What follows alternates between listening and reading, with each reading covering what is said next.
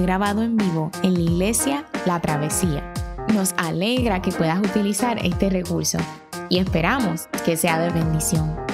Queremos que sepas que nuestra más profunda convicción que no importando cuán útil sea esta grabación, nunca podrá sustituir la experiencia de pertenecer a una iglesia local. Sería un placer tenerte junto a nosotros en la travesía, pero de no poder ser así, nos gustaría ayudarte a encontrar una congregación donde puedas pertenecer y servir. Una vez más, nos alegra que puedas utilizar este recurso.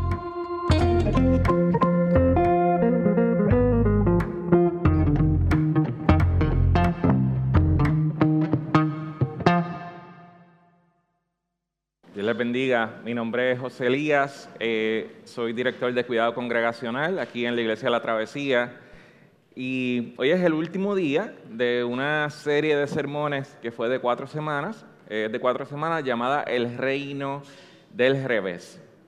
Y lo que hemos querido explorar este mes en la travesía es qué cosas que nuestro mundo valora son una antítesis de lo que en el reino de Dios se valora.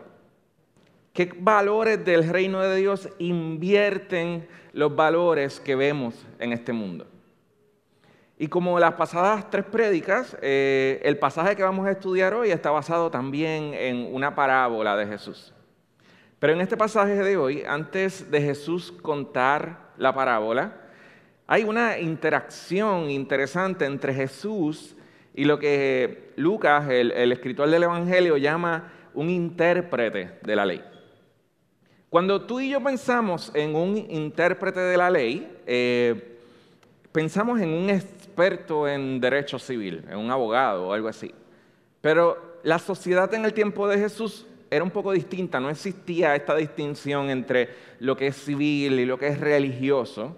Así que Jesús está hablando con un experto en derecho religioso que es a la vez un experto en derecho civil del pueblo de Israel.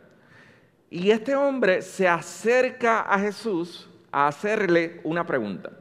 Y nos dice el versículo 10 que el experto de la ley se acercó para poner a prueba a Jesús. ¿Y por qué poner a prueba a Jesús? Porque hay muchas sospechas sobre lo que este Jesús está haciendo para los líderes religiosos. Este Jesús está comiendo con pecadores. En los capítulos anteriores del Evangelio de Lucas vemos que antes Jesús sana al siervo de un centurión romano. Deja a una mujer que es pecadora, como vimos hoy en la travesía Kids, ungir sus pies. Jesús parece estar picando fuera del hoyo. Así que este experto de la ley tiene sospechas sobre Jesús y quiere exponer a Jesús como alguien que realmente no respeta la ley de Dios. Así que le pregunta a Jesús, ¿qué tengo que hacer para heredar la vida eterna? ¿Qué es lo que alguien que debe hacer para ser aceptado por Dios en el reino venidero? Y Jesús hace todo lo que buen maestro haría. Contestar una pregunta con otra pregunta. Jesús le pregunta en el versículo 16, ¿qué está escrito en la ley? ¿Qué lees en ella? Y para cualquier experto en la ley judía, este era un tipo de respuesta estándar, era casi como un catecismo. ¿eh? Si alguien te preguntaba que le dieras un resumen de la ley de Dios, tú le respondías, amar a Dios y amar a mi prójimo. Y eso es lo que el experto de la ley le responde a Jesús amarás al Señor tu Dios con todo tu corazón, con toda tu alma y con toda tu fuerza, y con toda tu mente y a tu prójimo como a ti mismo. Y Jesús afirma que esta es una respuesta correcta. Él le dice en el versículo 28, bien has respondido, haz esto y vivirás. Así que el experto en la ley no logra coger a Jesús picando fuera del hoyo. Él está esperando que Jesús baje los estándares y desenmascararlo en público como que Él es un maestro que no enseña a amar a Dios como deberíamos amar a Dios. Así que el experto de la ley se le ocurre una nueva pregunta. Y la pregunta está en el verso 29 y dice, ¿y quién es mi prójimo? Y la pregunta de quién es mi prójimo va a la raíz de lo que significa ser un judío para el tiempo de Jesús. Porque si alguna nación había tenido enemigos por siglos, eran los judíos. Eh, así que para muchos judíos los mandamientos que les enseñaban a amar a su prójimo eran vistos precisamente como una invitación a amar a sus conciudadanos judíos, a cuidar a sus conciudadanos, pero sin dejar de recordar que ellos estaban rodeados de otras naciones que no amaban a su Dios y que por lo tanto tampoco los amaban a ellos. Así que para este experto en la ley, Dios es el Dios de Israel y sus vecinos judíos son su prójimo. Así que decir que Dios me pide que ame a mi prójimo es algo así como ama a los tuyos. Para nosotros hoy, decir que Dios nos pide que amemos a nuestro prójimo sería decir que Dios nos pide que amemos a nuestros hermanos puertorriqueños, a nuestra iglesia, a la gente que ama la justicia como nosotros amamos la justicia. Claro que podamos amar a este tipo de gente. Pero ¿qué de otro tipo de gente? ¿Qué de unos turistas que están creando tanto caos en las calles en las pasadas semanas? Es interesante en las conversaciones que salen de esto. Que hay de aquellos que tienen opiniones sobre política que son distintas a las tuyas. ¿Qué hay de gente que defiende? Y no solamente que es privado, es que lo defienden activamente, cosas con las que tú no estás de acuerdo. ¿Qué hay de aquellos que han abusado de ti? ¿Qué hay aquellos, de aquellos que te tratan mal? La pregunta del experto de la ley es más relevante para nuestro tiempo de lo que nosotros pensamos. ¿quién es nuestro prójimo en el reino de Dios? A la luz del reino del revés, ¿quién es nuestro prójimo? Y con la parábola del buen samaritano, Jesús dice que nuestro prójimo es alguien que merece nuestra mayor atención y nuestra mayor consideración. Y al final voy a hablar sobre cómo él también le dice cuál es la motivación final para lograr amarlo así. Nuestro prójimo es alguien que merece nuestra mayor atención, nuestra mayor consideración. Y hay una motivación para hacer esto. Lo primero, que nuestro prójimo es alguien que merece nuestra mayor atención. Jesús comienza la parábola diciendo en el versículo 30 que un hombre descendía de Jerusalén a Jericó. Y con solo decir eso, un hombre descendía de Jerusalén a Jericó. Es como si dijeran, un hombre estaba caminando por la perla, un hombre estaba caminando por Barrio Obrero a las 2 de la mañana. Usted, usted sabe que la historia no va a acabar muy bien. Ya sus oyentes sabían que la historia no iba a acabar bien, porque precisamente este camino, el camino de Jerusalén a Jericó, era conocido como un camino peligroso. Primero porque había riscos, había curvas y solía ser un camino en el que ocurrían muchos atracos. Eh, ladrones se solían esconder en lugares cercanos de este camino. Inclusive para el tiempo de Jesús la gente evitaba tomar ese camino. Hay, hay, registros sobre cómo Jesús cuando va a, un área cercana a Jericó no coge por este camino, coge por otra área cercana al Jordán. y uno dice, pues quizás será porque también sabía la fama que tenía este camino. Así que este hombre desciende de Jerusalén a Jericó y dice en el, verso, en el versículo que, y cayó en manos de ladrones, los cuales le despojaron e hiriéndole, se fueron, dejándole medio muerto. Y Jesús dice en la parábola que pasaron dos hombres. Y estos hombres son nada más que un sacerdote y un levita. Y hay dos cosas que están pasando aquí un sacerdote y un levita eran funcionarios del templo. Y no es que no ven a este hombre, que este hombre está tirado en el piso. El camino, eh, eh, como, como vieron, el camino en Jericó es un camino relativamente angosto. Ellos ven lo que está ahí, saben que este hombre está ahí, pero deciden pasar de largo. Precisamente los sacerdotes y los levitas eran aquellos que estaban encargados en el templo por cuidar también de lo que son los ministerios de misericordia, cuidar de los pobres. Pero en sus labores eh, están, estaba el cuidar eh, de ellos, pero su manera de servir a los pobres, su manera de servir a los desvalidos está quizás tan institucionalizada que piensan que pierden de vista las necesidades de los que se topan fuera de sus labores en el templo. No solo eso, sino que hay un tema de, pureza que está pasando aquí. Era importante para un sacerdote y para un levita que servían en el templo no tocar un cadáver. Así que se enfrentan a la disyuntiva, o sigo mis estándares ceremoniales o hago misericordia. Así que ellos tienen varias razones por las que no prestar atención al hombre que está tirado. Y ambos deciden sencillamente invisibilizar al hombre tirado en el piso y no prestar atención. John Stott, que, es eh, un autor y predicador eh, eh, que murió hace, hace unos años, tiene un libro en el que incluye un poema que dejó un deambulante en la puerta de un ministro, de un pastor. Y el poema dice, tenía hambre, y tú creaste una conferencia para especular sobre mi hambre. Me hubieses dado comida. Me metieron preso y tú te escondiste en tu iglesia para orar por mi liberación. Me hubieras visitado. Yo estaba desnudo y en tu mente tú debatiste la moralidad de mi vestimenta. Yo estaba enfermo y Tú te arrodillaste a dar gracias a Dios por tu salud. Pero yo te necesitaba. No tenía hogar. Y tú viniste y me predicaste del refugio espiritual del amor de Dios. Yo estaba solo y tú me dejaste solo para orar por mí. Me hubieras acompañado. Tú pareces tan santo tan cercano a Dios. Pero yo todavía tengo hambre.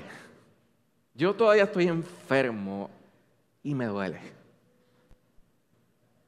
El sacerdote y el levita tienen muchas razones para llamarse a sí mismos gente santa, gente que ama a Dios, a la vez que eligen no prestar atención al hombre que está tirado en el piso. Ellos lo miran pero deciden no mirar dos veces. Cuando tú vives en un país con 25 mil personas sin hogar, más de 25 mil personas sin hogar, es bien fácil no mirar dos veces. ¿Cómo podemos ser gente que presta atención? ¿Cómo podemos ser gente que no se invisibiliza de las necesidades? yo no, no, tengo todas las respuestas. Mi primera respuesta sería, necesitamos orar por eso. Es nuestra oración decir, Señor, ayúdame a no invisibilizar las necesidades de mi día. Yo estaba pensando esta semana cuando, cuando Jesús dice, Señor, danos el, pan nuestro de cada día, danos hoy, danoslo hoy. Hay, algo especial en cuando estamos orando una oración como el Padre nuestro y el plural de la oración. Es decir, Señor, no es solamente mi pan, es nuestro pan, es el pan de, la gente que me rodea. Danos el pan. ¿Cuán, cuán, cuán consciente estoy yo de las necesidades?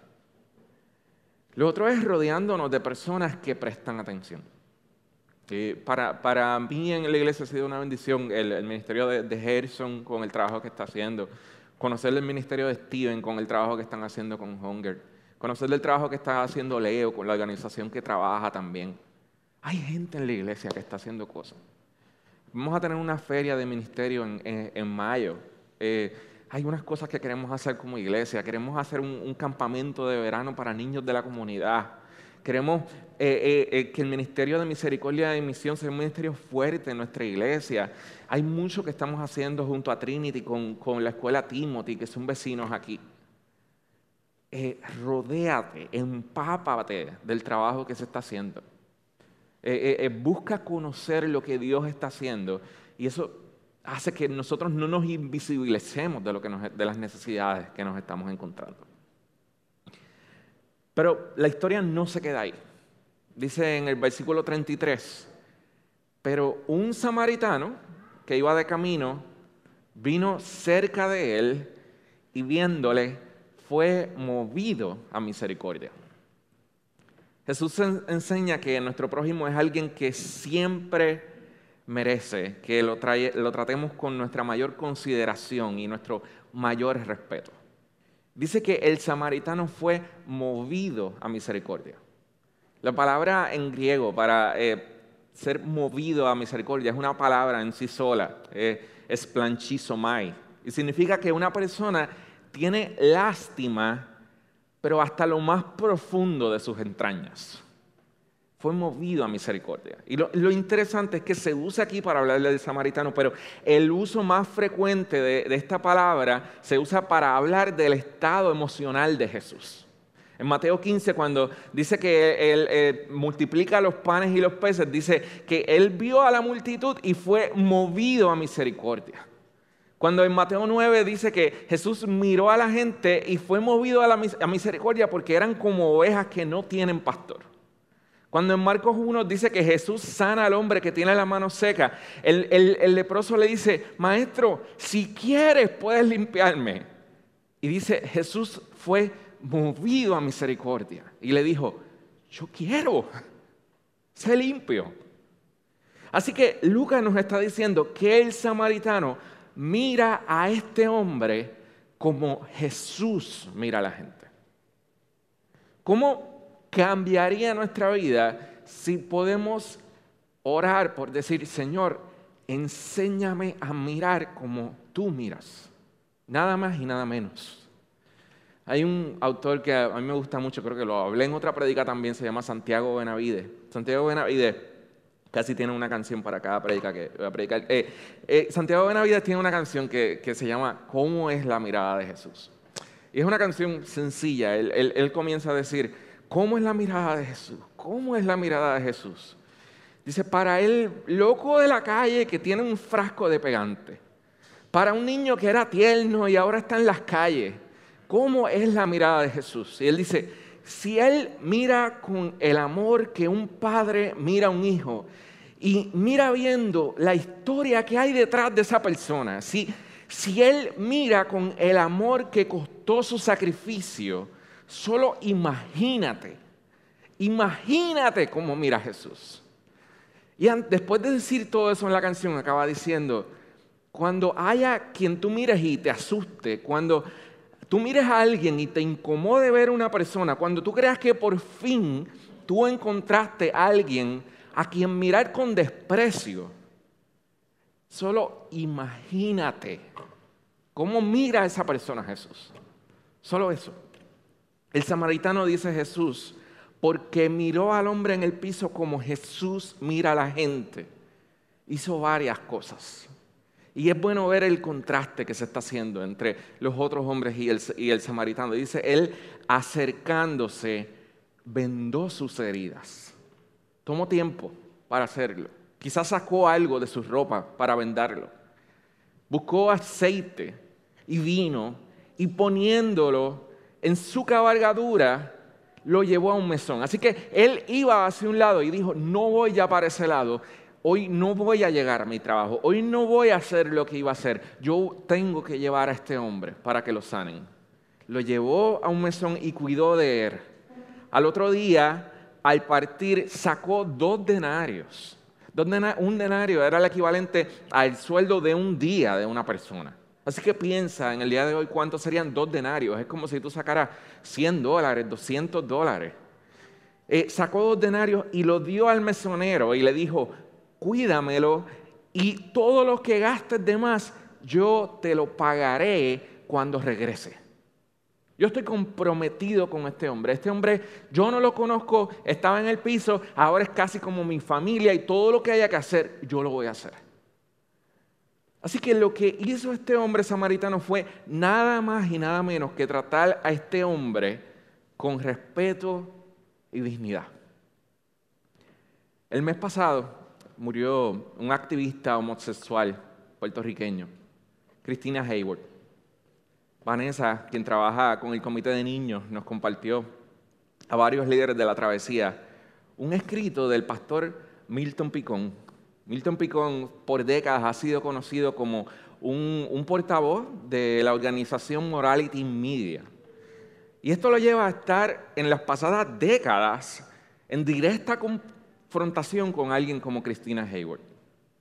Y el artículo que escribe Milton Picón lamenta la muerte de Christina Hayward el mes pasado. Y e, es, hermoso porque Milton Picón habla de la amistad que él logró tener con Christina Hayward en estos años, en las pasadas décadas. Y habla sobre cómo en un momento inclusive, cuando supo la historia de ella, la invitó a su programa de radio que tenía una audiencia cristiana y eso le ocasionó problemas con otros cristianos pero él decía, yo, quiero que la, ella quería que la gente conociera su historia. Él dijo, yo sí, te voy a tratar con respeto, te voy a tratar con dignidad. Y habla sobre cómo fueron los últimos años de Cristina Hayward, cómo, cómo la, tuvieron en su iglesia, cómo pudieron llamarse amigos de ella. Y en el artículo que él escribe, él dice, cuando adversarios que pueden sentarse, pueden sentarse en una mesa a cortarse los porqués de sus luchas y activismos. Ocurren varias cosas. Y una de ellas es que sale a la superficie nuestra propia humanidad. Milton acaba el artículo escribiendo, de Cristina Hayward aprendí, de él aprendí varias cosas. La de mostrarse amigo cuando queremos tener amigos que amigos verdaderos se pueden encontrar en los lugares más inusitados y que la comunicación franca y abierta nos deja ver claramente que por encima de las luchas ideológicas hay una humanidad y una dignidad que cuando se respeta podemos diferir de la gente, pero sin enemistades. Y en la parábola de Jesús, el samaritano mira al hombre en el piso como Jesús lo mira y lo trata con humanidad, lo trata con dignidad, lo trata con respeto, lo trata con su mayor consideración. El maestro de la ley le está preguntando a Jesús, pero ¿a qué te refieres con amar a mi prójimo?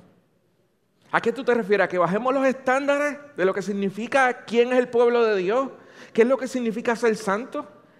Y en su pregunta le está diciendo, solo dame lo básico de lo que Dios requiere y Jesús le dice, esto es lo básico.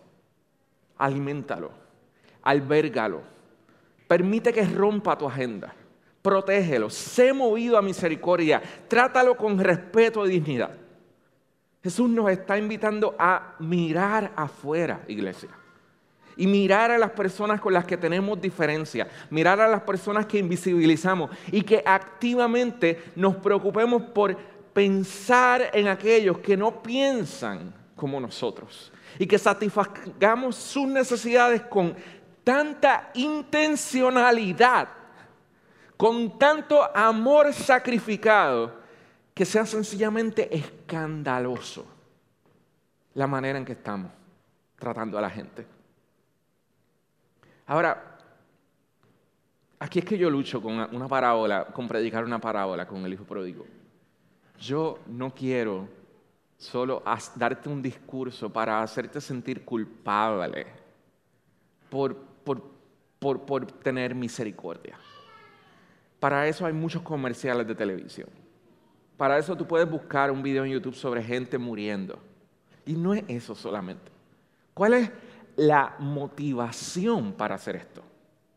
¿Cuál es la motivación para movernos nosotros a hacer lo que hace el samaritano? ¿Cuál es la motivación para mirar a la gente así, para lograr esto? Y para esto es bueno que entendamos que la parábola en el contexto de la serie de sermones que estamos hablando del reino del revés, porque esta parábola es la máxima representación de este reino del revés. El sacerdote y el levita son dos personas que son extremadamente buenas, extremadamente morales. Son puestos en la parábola para demostrarnos que si nuestra motivación para amar a nuestro prójimo es solo porque es un deber, porque es moral, porque es un mero asunto de conciencia, eh, cuando llega el punto de pagar un precio radical, cuando realmente nos cueste algo hacer misericordia, no vamos a encontrar la motivación para hacer misericordia. Cuando Jesús pone en esta parábola a un samaritano, él sabe bien que está tocando una llaga en la audiencia original. Porque los judíos realmente odiaban a los samaritanos y tenían muchas razones válidas para odiar a los, samaritanos. De hecho, sabemos por la historia que el peor insulto que un judío podía decir a otro judío era precisamente llamarlos samaritanos. En, Juan 8 eh, hay un grupo de judíos que están enojados con Jesús y le dicen, ¿acaso eres samaritano? Eh, eh, inclusive era común que un judío se levantara por la mañana y dijera, Señor, dame un buen día, dame hoy mi pan de cada día, manténme a salvo. Señor, te pido que no haya samaritanos en la resurrección del último día. A ese punto.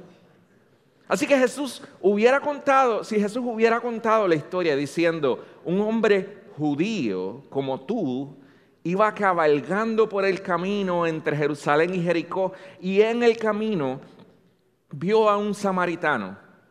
El samaritano había sido robado y golpeado y estaba casi muerto, pero un hombre judío como tú, aunque el hombre estaba en el piso, era samaritano, se bajó de su caballo y se acercó y le vendó las heridas y se, lo, sacrificó y arriesgó su vida.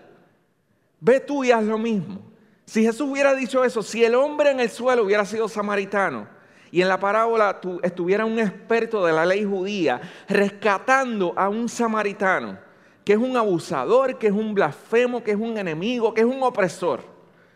Si así fuera la parábola, el experto de la ley judía se lo hubiera reído a Jesús en la cara y le hubiera dicho, pero es que yo no soy un traidor a mi gente. Ningún israelita que se respete que realmente ame a Dios, haría algo así por un hombre samaritano. Pero Jesús pone al israelita en el camino, invierte los papeles y pone al samaritano, a su enemigo, a ir y mostrar misericordia por el israelita. Como preguntándole, ¿qué pasaría si fuera tú el que estuviera desangrado en el suelo? y te estuvieras muriendo, ¿qué pasaría si la única posibilidad de salvación fuera solo un acto de gracia gratuita de un enemigo tuyo que no tiene ninguna razón ni ninguna obligación por la que mostrar misericordia contigo? Si Jesús solo le estuviera diciendo, hay un hombre en el camino, ve, sé generoso con él, Jesús le estaría dando una regla moral. Pero si Jesús le está diciendo, tú eres el hombre que está tirado en el suelo. Y esa, y esa persona es la persona que más motivos tiene para dejarte en el cielo y te está rescatando. Jesús ya no le está hablando solamente de una obligación, le está hablando de una dinámica en su corazón. Le está hablando no solamente de haz esto, sino cómo tú te debes entender a ti mismo para que eso motive, te motive a hacer misericordia. Tú no te merecías que nadie te viniera a rescatar en el piso. Tú no te mereces que Él lo haga y Él lo hace. ¿Qué, qué cambia eso en tu corazón? El mensaje del Evangelio dice que Jesús vino al mundo. Jesús vino a nuestro camino hacia Jericó. Nosotros éramos sus enemigos. Nosotros éramos su creación que le habíamos dado la espalda a nuestro Creador. Y nosotros estábamos muertos en nuestros delitos y nuestros pecados. Pero la Biblia dice que mirándonos Jesús fue movido a misericordia y se detuvo en el camino sabiendo que eso le iba a costar su vida. Segunda de Corintios 5 dice que al que no conoció pecado, se hizo pecado por nosotros. Solo cuando vemos a Jesús como un buen samaritano, podemos amar a otros como buenos samaritanos. No viendo la misericordia como un deber, sino como una respuesta a la gracia que nos ha alcanzado. Es por eso que cada semana en la travesía creemos que es importante confesar nuestros pecados y reconocer que nosotros no nos acercamos aquí cada domingo como gente santa, nos estamos acercando como enemigos de Dios. Y como enemigos nos acercamos y amigos nos hace. Y nos rescata y nos perdona. Y cada semana valoramos el perdón de Dios. Y cada semana te decimos, ahora da la paz a tu hermano, porque entendemos que el entendernos como gente perdonada por Dios nos capacita para hacer misericordia con nuestro prójimo. Es, la base de por lo que creemos de por lo que creemos hacer ministerio de misericordia. Nosotros creemos que si nosotros entendemos cuán perdonados y cuán rescatados somos, no hay límites para cuán misericordiosos vamos a ser por otros. La motivación está en entender el evangelio, iglesia. El evangelio. Timothy Keller tiene un, es un pastor de una iglesia de nuestra denominación, fue pastor de una iglesia de nuestra denominación en Nueva York. Eh, y él tiene un libro que se llama eh, Every Good Endeavor, eh, toda, toda buena obra. Y en este libro, él, él cuenta una historia. Él dice que en una clase de membresía de su iglesia, ellos estaban haciendo una pregunta. Él estaba preguntando a los nuevos miembros, ¿cómo fue que llegaste a nuestra iglesia? Y una mujer le dijo, yo llegué aquí porque yo hice algo bien malo en mi trabajo. Cometí un error bien grande. Trabajo en una firma bien grande y yo cometí un error en el que se vio afectada la compañía. Esto no solamente pasó a mi departamento, sino que pasó a otro departamento y casi llegó a nivel corporativo. Así que llamaron a la gente completa de mi departamento. Yo pensé, ya aquí me van a votar del trabajo y cuando hacen la reunión, mi jefe, que no tenía nada que ver con esto, dijo, es mi culpa. Fui yo el que cometí el error. Y se llevó el regaño y su empleo estuvo en peligro. Cuando ella salió de esta reunión, fue a donde él y le dijo, pero ¿por qué usted hizo eso? Y él le dijo, no importa, y ella siguió insistiendo y le dijo, pero es que yo quiero que usted me diga por qué usted hizo eso. Y él le dijo, es que yo soy cristiano. Y Jesús hizo eso por mí. Así que yo lo tengo que hacer. Y ella le dijo, ¿y a qué iglesia tú vas? Y él dijo, y por eso estoy aquí. Cuando nosotros vivimos el Evangelio, se convierte en escandaloso la forma en que amamos a la gente. Y se vuelve sencillamente atractivo, se vuelve incontenible. La gente no puede bregar con eso, no puede bregar con esa forma de amar. El Evangelio se vuelve algo sencillamente completamente atractivo cuando está mostrado por gente que lo han entendido y que están motivados a mostrar amor, a mostrar obras de misericordia, a tratar a la gente con respeto y dignidad, a prestar atención en cada segundo, porque nos sabemos a nosotros mismos rescatados cuando éramos enemigos de Dios. Oremos. Dios, gracias porque nosotros estábamos lejos. Nosotros éramos los hombres tirados en el piso, Dios. Nosotros éramos tus enemigos. Éramos tus peores enemigos y no merecíamos que tú te detuvieras. Quizás otros, pero no tú, Señor. Y tú nos rescataste, Señor. Señor, enséñanos a, a, atesorar tu gracia a tal grado, Dios, que eso nos vuelva a gente misericordiosa, que eso nos vuelva a gente generosa, que eso nos vuelva a gente que escandalosamente muestra Trata a la gente con respeto, trata a la gente con dignidad en todo momento, Señor. Señor, abre nuestros ojos esta semana para las necesidades que nos rodean, Señor.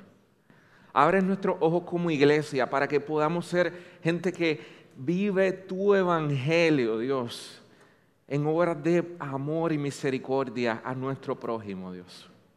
En el nombre de Jesús, oramos. Amén.